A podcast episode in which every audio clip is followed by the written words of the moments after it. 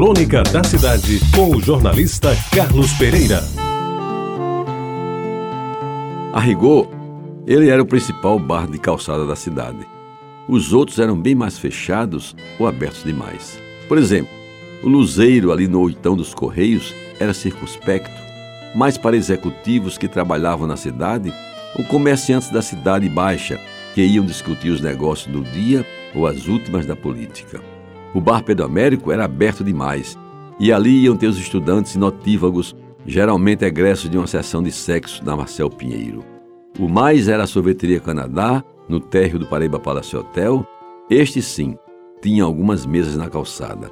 Mas ali se sentavam gentis senhoritas para tomar um bom sorvete, servindo-se aos cavalheiros, no máximo uma cervejinha. Em Tambaú, naquela época, estavam o Elite e o Jangadeiro. Mas para chegar lá, ou se ia de bonde ou tendo carro, coisa difícil na época.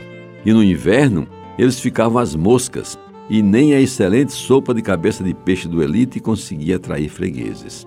Pois bem, então, quase no centro da cidade, ali bem pertinho em Jaguaribe, reinava praticamente sozinho o famoso bar Luzeirinho, que por muitos anos foi um obrigatório ponto de encontro de políticos, estudantes, comerciantes, intelectuais e principalmente dos apreciadores do chopp bem gelado e de um bom tiragosto.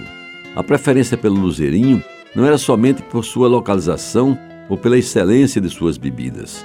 Seu segredo maior estava no dono do estabelecimento, o famoso e respeitado Antônio Gordo, de saudosa memória. Ele basicamente acertou na maneira de fazer funcionar um bar.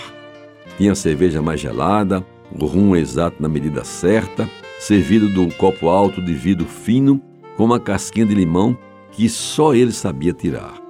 E os petiscos eram realmente de dar água na boca.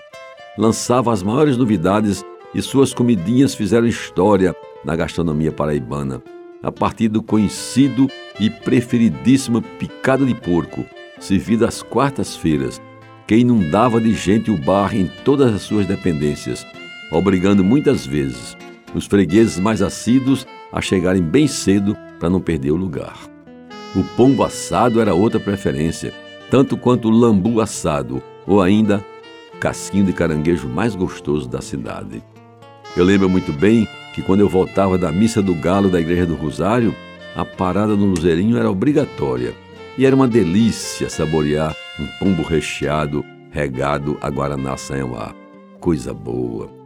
Quem marcava presença, aliás, com assiduidade digna de registro, era o então jovem deputado Ronaldo Cunha Lima, que liderando toda uma bancada apartidária, saía direto da Assembleia Legislativa às 19 horas às quartas-feiras e de gole em gole, de cumbuquinha de picado a casquinho, declamava suas poesias e não saía dali antes da meia-noite. Para quem não se lembra, Luzerinho ficava na Vasta da Gama, bem pertinho da esquina com a Capitão José Pessoa. E foi um bar que se inscreveu como um dos mais frequentados em toda a história da boemia pessoense.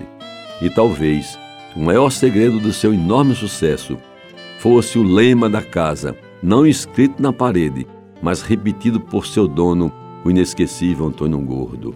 Aqui só não tolero duas coisas: fiado e puta. O resto eu aguento. Era assim, meus amigos, o Luzerinho, o grande bar da minha adolescência. Sem dúvida, o nome mais expressivo em bar de calçada da história de João Pessoa. Você ouviu Crônica da Cidade com o jornalista Carlos Pereira.